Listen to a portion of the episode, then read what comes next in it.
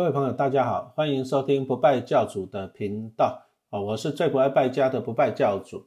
我现在要来讲一下我的第二本书《每年多存三百张股票》啊，每年多存三百张股票的第五章。第五章，买股票就像借钱出去，什么意思呢？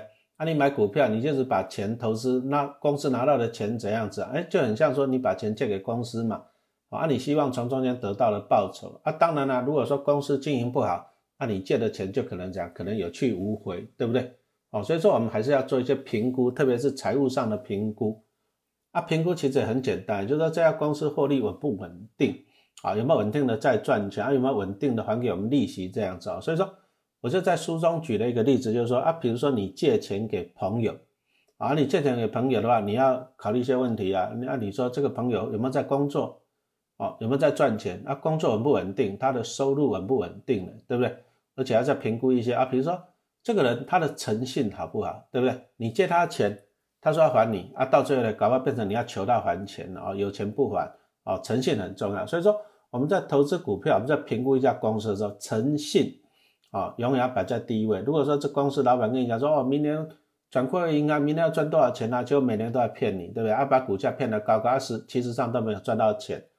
而这种诚信不好的公司，你还是要讲，还是要。要绕跑了哈，这第一个诚信啊，第二个负债，哎，啊你借钱给你朋友啊，结果那个朋友在外面欠了一大堆债，对不对？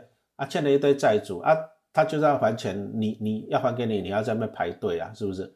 哦，所以说你投资一家公司，我们要看他的什么负债比啊，欠的钱多不多？接着要看一下他的体质，就是说你借钱给这个朋友，他有没有专业的能力来赚钱，对不对？你借的钱能不能回得来？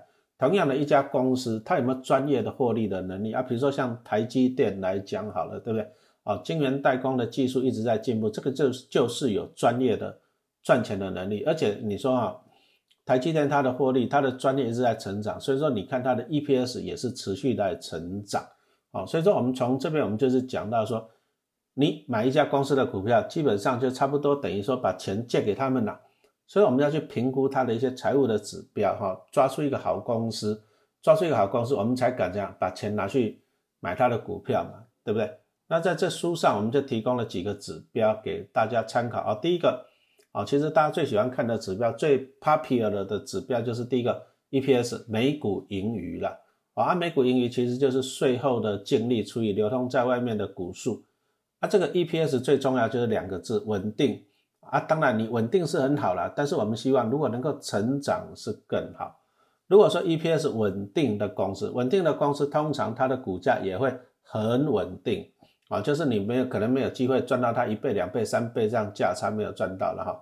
但是如果说 EPS 获利成长的公司，成长的公司你就有机会赚到它的股价一直在成长啊，像台积电它的 EPS 都一直在成长啊，所以说股价也从六十几块涨涨到六百多块啊。所以说 EPS 稳定很重要，稳定的成长更重要哈。所以说这个东西就是我们要了解的啊。当然 EPS 我们还是希望说，除了 EPS，当然第一个要大于零嘛，大于零就是公司有在赚钱。那第一个我们刚刚讲的要稳定，啊稳定很重要，成长更重要，对不对？再来第三个，第三个就是能能够要持久了，什么意思？就是说如果这家公公司过去五年、十年、二十年都有稳定的在 EPS 大于零啊，稳定。它那个能够维持越久，那表示它是越龙头的企业，那这个也是更好的一个指标。好，那我们除了看 EPS 以外的啊，巴菲特指标就是股东权益报酬率 ROE。好，EPS 只能够告诉你说它赚了多少钱。那比如说这家公司的 EPS 两块，EPS 三块，我们只能够看到它赚了多少钱啊，但是你看不出来它赚钱的效益。那 ROE 就是可以看出公司赚钱的效益啊，股东权益报酬率就是用股东权益啊去赚钱，股东权益就是你的本金啊。那有的公司是除了股东权益以外，它还有负债嘛啊，比如它股东权益五十亿，按照在负债五十亿，它用一百亿啊去赚钱，啊，如果它用一百亿去赚十亿，啊，可是你只有用股东权益五十亿去赚十亿，同样是赚十亿。所以说，我们从这也可以看得出来，高 ROE 表示赚钱的效率越好，就是说你不需要再去借钱啊，开杠杆这样子。好，那 ROE 的重点也是有几个重点，其实重点都很简单，第一个就是稳定了。啊，我们都希望说 ROE，其实 ROE，ROE 不是说越高越好，不是说 ROE 五十六十越高越好，不一定啊，那不一定哦，对不对？ROE 的重点是这样，ROE 的重点是稳定啊，稳定。啊，比如说你说像台积电，然后它每年你给它看，从过去到现在都很稳定，而且它在同一个产业里面是最高的啊，所以说 ROE 的重点，ROE 的重点反正是第一个是稳定，啊，第二个就是它在同产业里面哈前一二名，同产业要记得。同产业跟同产业相比啊，如果不同的产业，可能你也哦没办法做一个比较。好，那讲完了 ROE 之后，我们再来讲一下本益比啊。啊，本益比这个大家很熟悉的，什么叫做本益比啊？如果说假设啊你买一个店面啊，一千万啊，这个就是你的本金，然后呢，你每年可以收到五十万的租金啊，这个就收益嘛。那什么叫做本益比？本就是一千万啊，收益就是五十万。啊本除以亿是多少？一千除以五十就是二十，意思就是说，你用一千万买这个店面，每年收五十万，那你二十年就回本了啊！这个叫本利比。那当然了，本利比当然是越低越好嘛，对不对？为什么本利比是越低越好？啊，你你如果店面你买一千万，然后你每年收租金收一百万，那你是不是十年就回本了？啊，本利比就是十倍的，对不对？所以说本利比的重点就是本利比的重点就是啊，也是越低越好。啊，当然呢，还是一句话讲，同产业跟同产业相比啦，啊，同产业跟同产业相比，啊，不过在本利比来看的时候，有时候要注意一点，就是有一些所谓的景气循环股。什么叫做景气循环股？我们举个例子来讲，像那个银建类股，啊，银建类股就是所谓就是很标很典型的啊景气循环股。哦，当它业绩很好的时候，房市很热的时候，赚很多钱，而赚很多钱。可是呢，啊，你也知道了，房子赚很多钱，那老百姓就挨了，老百姓挨了，政府就会紧缩了嘛，对不对？你说像二零二零年，然后政府好像也在紧缩这个情况，啊，政府紧缩了以后，它的获利就可能会下来的。所以说，我们从银建我们就看到它的获利会有高低的起伏，啊，高低的起伏啊，很好玩哦。景气循环股它反而它在倒霉的时候，倒霉的时候本益比是怎样？本益比比较高，为什么倒霉的时候本益比比较高？因为它的获利衰退了。可是它在好的时候，本利比比较低。为什么好的时候本利比比较低？因为那时候获利比较好，比较好。可是你要注意哦，当它获利好，本利比低的时候，表示它的景气在高峰，景气高峰就有可能下来了。那同样的，当它本益比在高点的时候，本益比在高点就表示它获利衰退了，哦，获利在低一点呢，那有可能谷底反弹，哦，所以说如果是景气循环股的股票，你反而要反过来哦。哦，你要在高本利比的时候来买进，啊啊，高本益比买进，然后低本利比的时候可能要考虑卖出。不过这只是是一个参考的方法了，啊，你如果说在高本利比、景气循环股在高本利比的时候，你还是要观察景气有没有反转。啊，如果说高本利比就是股价，啊，就是那个获利在低一点的，本益比在高点，而且你看到了一个景气反转了，那当然是一个买点嘛。那同样的，如果说景气循环股在低本利比的时候，获利在高点，可是但是你如果说没有看到景气反转的趋势，你也不用急着卖出哈，你也不用急着卖出。所以说，投资股票不要只是简单看说啊，本利比越高越低啊，你还是要了解产业啊，这个很重要。好啊，再来我们来看第四个指标，就是本业的获利率。什么叫做本业的获利率哦？我们一家公司赚钱，除了本业还有业外嘛，就像说。啊，比如说你平常薪水三万块，搞不好妈妈给你两万块，对不对？按你三万块是本业，两万块就是副业业外的哈。所以说一家公司评估一家公司，我们还是比较重视它的本业啊，这个很重要，要重视本业。必须要当心的是一次性的业外，一次性的业外收益哈。通常呢，一次性的业外收益哦，有时候会误导你。我就举一个例子来讲，好像小七统一超这支公这家公司，那统一超这家公司。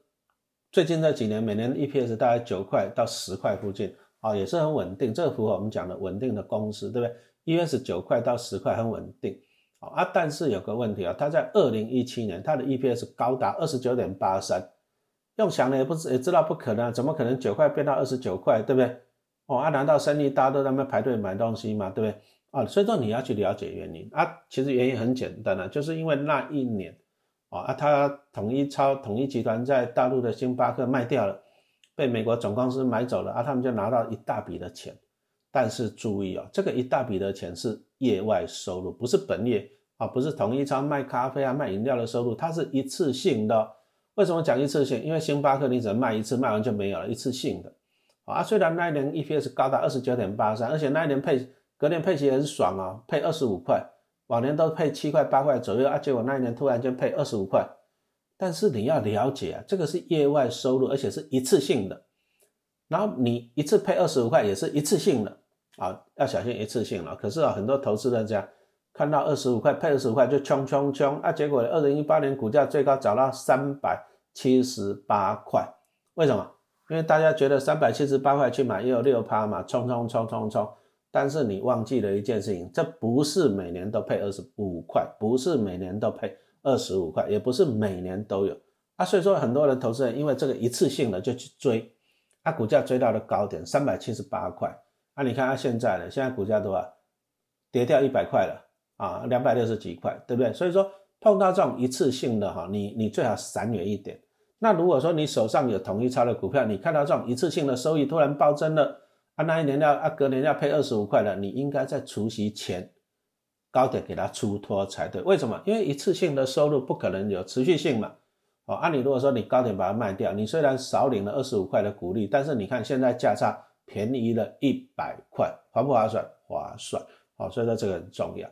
好，那我们刚刚讲到的业外有收入，当然业外就会有损失嘛，对不对？啊，所以说一家公司如果业外有损失也是不好的。啊，业外损失如果说一次打消那也就算了。啊，如果说这家公司啊每年都有业外收入损失，每年都有业外损失啊，讲实话，这家公司就是不专注在本业了。啊，如果说这种公司还是建议大家怎样 pass 掉哈，pass 掉。好，啊，接着我们来看第六个指标，应收账款跟存货。哦，什么叫存货？就是东西卖不出去嘛。那什么叫做应收账款啊？东西卖出去了，但是钱没有收回来，哎。东西卖出去了钱没有收回来，不是很奇怪吗？对不对？啊，这个就老师亲身的经验，我就曾经买过一张博达的股票，啊，后来大家也知道，这个博达叶树飞他是掏空了几十亿，啊，掏空了几十亿，啊，后来被去关，抓去关，啊，关了十十几年，关出来了，关出来了，啊，关十几年，啊，捞了几十亿，划不划算？干不干？当然干啦，因为怎样？关一年还好几亿啊，干不干？干啊，对不对？哦啊，但是投资人就干干干了啊，不然呢？哈，所以说什么叫做应收账款啊？其实叶树辉他搞的方法就是这样子，他就这样啊，香港弄一个子公司啊，假装的啊，就假装啊，就把货出到香港子公司啊，你有出货出去就有营收了嘛，他就这样把营收做到。可是呢，他是做假账啊，东西送卖出去了，可是钱收不回来，这个就是没有应收账款，然后把股价炒高，炒到三百多块钱，啊捞了几十亿啊，去关关十几年捞几十亿，干不干？干呐！但是投资人是干的要死啊，哈，对不对？所以说你碰到这种就是应收账款很多的这个公司，你要小心。好，那接着我们再来看一下指标第七个自由现金流量啊，什么叫做自由现金流量？那举个例子来讲，比如说你薪水五万块，可是扣掉房租、水电啊、房贷、车贷，都都都扣掉，结果花掉了四万九千九百九，啊，你只剩下一块钱，只剩下一块钱可以自由运用，这个叫做自由现金流量。啊，所以说一家公司不是营业收入越多越好，而是说它能够存下的越多钱越好。所以说自由现金流量指的是营业现金流量啊，扣掉资本支出啊。什么叫资本支出？比如说你要盖研发中心啊，研发啊，对不对？厂房啊，买机器设备啊，这些都扣掉了啊。你把你的营业收到的现金扣掉你你资本支出的，剩下的才是你可以怎样？你可以自由运用的嘛。所以说有自由。现金流量啊，一家公司不是说你不要看他说赚了很多钱了，你要看它自由现金流量。他如果没有自由现金流量了，不好意思，不好意思，没有自由现金流量，他可能他可能股利就发放不出来哦。所以说这个要小心。然后再来第八个指标就是要看一家公司的负债比了。我们当然是不希望企业欠很多的钱了哈。负债好不好？负债有时候是好的，为什么？因为他去借钱，借钱，比如说他借钱去投资啊。哦，你说像二零二零年台积电也去借钱了，对不对？台积电一年赚几千亿的公司，哦，他也去借了几百亿，红海去借钱，为什么？因为现在利率在低点啊，所以说他们借钱啊，借钱去投资可以发挥杠杆的效果，啊，但是借钱双面刃啊，你第一个借钱你可以发挥杠杆的效果，比如说你资本的五十亿，啊，你再去借三十亿，啊，你八十亿可以做生意，啊，你杠杆的效果，啊，但是呢？啊，不能够只想到赚钱，那万一你投资不好，你失败，你赔钱啊，赔也是杠杆哦，赔也是杠杆哦，而且会被利息侵蚀掉哈。所以说这个通常呢，如果说你高负债比，负债比很高的公司，特别是碰到股灾的时候，银行会比你更紧张，因为会烦恼说啊，我借你那么多钱拿不回来怎么办？他就会抽你银根啊。所以说，如果说你杠杆就是那个负债比很高的，要小心，特别是股灾的时候，那银行团可能会优先跟他讲抽银根。那如果说抽银根嘎不过来的，就可能讲倒闭了。所以说这个一定要注意。啊，不过当然有些公司它的本它的体质它的特性就是它的负债比很高啊，比如说像金融保险业，为什么金融保险业的负债比很高？哎，存款一存款户放在银行里面的存款啊，比如说我们放在假设放在银行里面的存款，其实对银行来讲这个是负债，为什么？因为它是存款户的钱，不是银行的钱啊，所以说其实金融保险业负债比本来就很高，这个很正常啊，所以说你不能看到哇，金融保险业负债比七十趴八十趴吓死的，其实这不对的，这是因为。存款户的存款啊，它的会计项目就是负债啊，再来就是银建业，银建业其实负债比也蛮高的，为什么？因为他们可能土地土地很贵啊，买一块地搞不好几十亿上百亿怎么办呢？所以说他们要去靠跟银行借钱啊，借钱当然这个也是负债哦啊，再来就是航运业，航运业为什么负债比很高？因为飞机很贵，轮船很贵，所以说都要跟银行借钱啊，所以说这些都是负债啊，所以说不同产业你要注意，不同产业有的产业它的负债比很高。啊，你要了解它的负债的原因在哪里。好，那第九个指标就是我们看毛利率了。那什么叫呢毛利？毛利就是比如说你的营收扣掉你的成本啊，就是说比如说我要做这个东西啊，比如说我做一个，比如说我生产一块糖果，一块糖果我卖一百块，可是我我在生产这个糖果，我买原料啊，工人的薪水，我扣掉成本以后啊，成本是五十块，所以说你看我营业收入一百块，啊，我的成本做这个糖果的成本五十块。哦，那我的毛利就是一百减掉五十，就是五十块。哦，这个叫毛利，所以说这个指的就是毛利率。那毛利率这种东西，当然想也知道是越高越好嘛，对不对？啊，越高越好嘛。哈啊，纯属举例啊，比如说一瓶矿泉水卖你二十块，可是大家可能会很怀疑啊，瓶子的价格零点五块，里面灌自来水过滤一下一块钱，哇，那毛利高的吓死人，对不对？啊，所以说毛利率当然了，也理论上也是越高越好。哦，毛利率高表示怎样？表示它有竞争力。为什么它可以卖的比人家贵啊？因为它的品牌，品牌它有竞争力嘛，对啊。所以说毛利率通常也是越高越好啊。特别是你只要在同产业里面啊，啊毛利率越高越好，而且维持稳定啊，这个也是一个好公司的表现。好，再来我们来看一下第十个指标，营业利益率，盈利率。那我们刚刚讲的毛利，毛利指的只有说怎样？只有营业收入扣掉你。就说你做这个糖果的成本哈，按你的营收了，但是我们没有办法看到一些细节，什么细节啊？比如说我去研发新口味的糖果，我要研发的费用啊，再来广告，对不对？糖果总要广告，广告的费用我也看不到，因为毛利只有看生产的成本啊，你这个广销费用他也没有看，所以说这些东西会算在营业利益啊，营业利益就是会把这些啊研发费用啊、广告销售的成本等等等啊全部扣掉。它全部扣掉以后，所以说营业利益率就可以判断出公司的经营能力嘛。因为你整体要看嘛，你整体要看就是说你广告什么那种费用你要考虑进去嘛，对，啊，所以说营业率就可以判断公司的经营能力。而且盈利率最主要它着重的是啥？本业啊，盈利率最主要着重的是本业，营业利益就是本业上的获利。好，所以说一家公司其实我们还是强调了，强调就是。